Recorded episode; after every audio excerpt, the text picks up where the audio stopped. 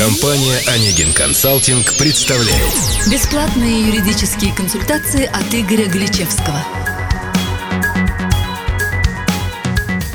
Приветствуем вас, уважаемые слушатели!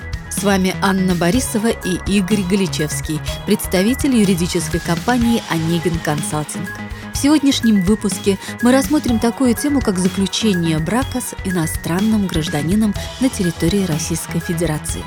В ходе нашей беседы мы с вами узнаем, как заключить такой брак, какие для этого существуют правила и ограничения, где заключается данный брак, какие для этого требуются документы, а также выясним, какие существуют нюансы при заключении брака с иностранцами.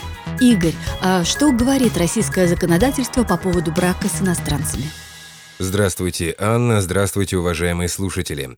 Мы с вами живем в демократическом правовом государстве, и согласно Конституции Российской Федерации, права и свободы человека являются высшей ценностью. Граждане Российской Федерации могут вступать в брак с гражданами других государств.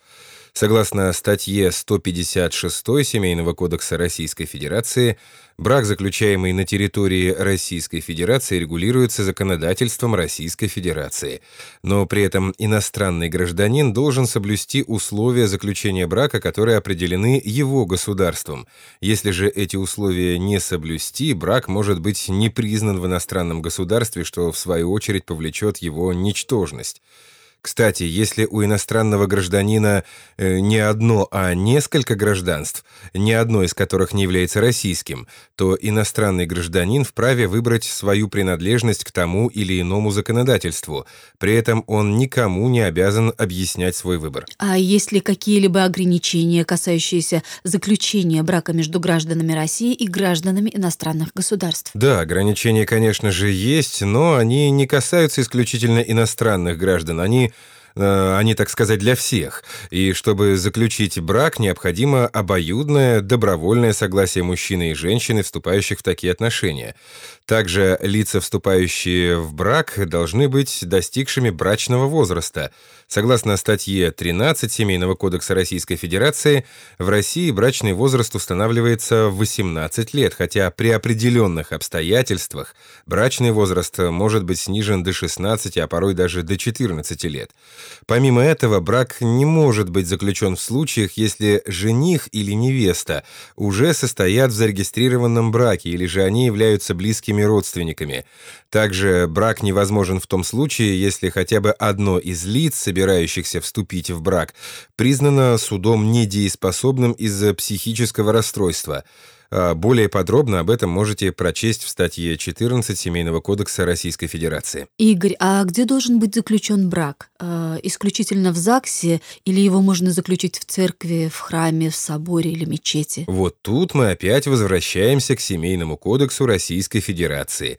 И статья 10 говорит нам э, дословно – брак заключается в органах записи актов гражданского состояния, поэтому, чтобы брак был признан государством, его необходимо заключить в органах ЗАГС.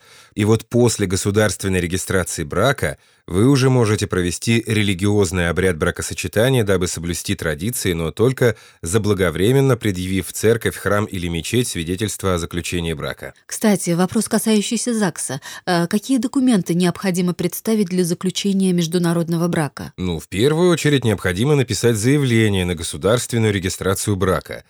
Э, по общему правилу, согласно пункту 2 статьи 27 Федерального закона об актах гражданского состояния, Э, регистрация брака производится по истечении одного месяца со дня подачи заявления о заключении брака в орган ЗАГС. Помимо заявления, необходимо предъявить э, документы, удостоверяющие личность каждого из лиц, собирающихся вступить в брак. Иностранному гражданину в этой ситуации потребуется нотариальный перевод такого документа на русский язык. Э, квитанцию, подтверждающую уплату государственной пошлины за государственную регистрацию заключения брака.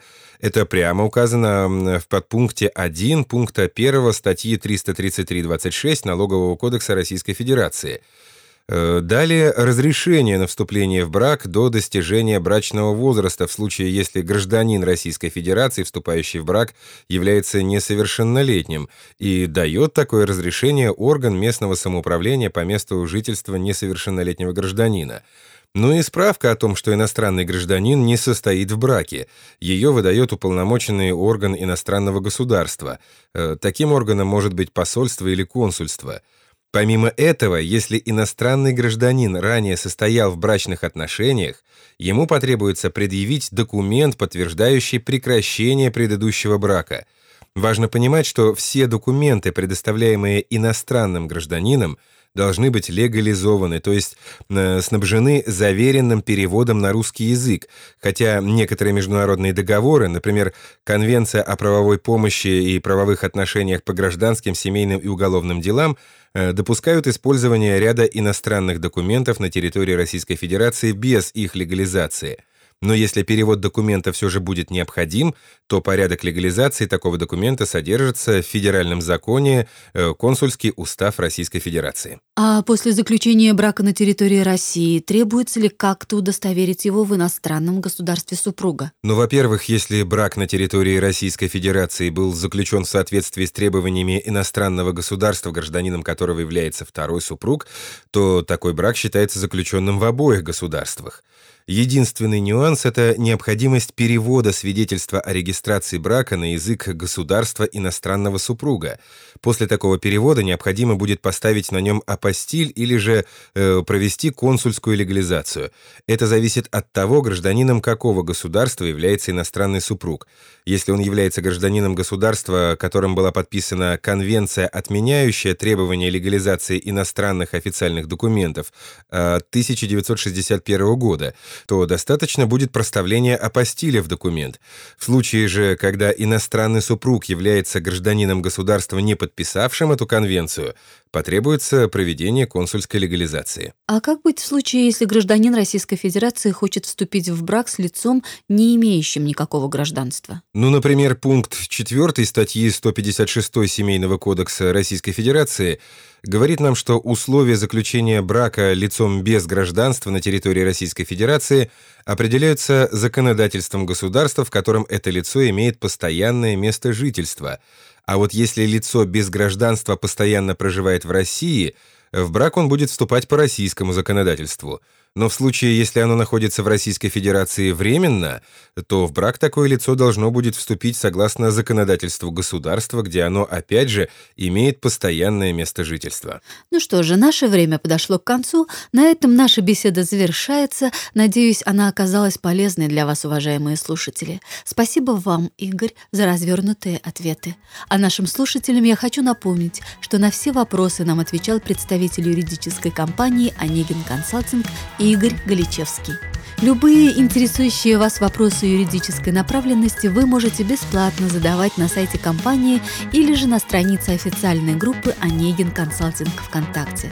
Также на официальном сайте «Онегин Консалтинг» в разделе «Форум» вы сможете найти текстовую версию нашего сегодняшнего подкаста. Всего доброго, до новых встреч!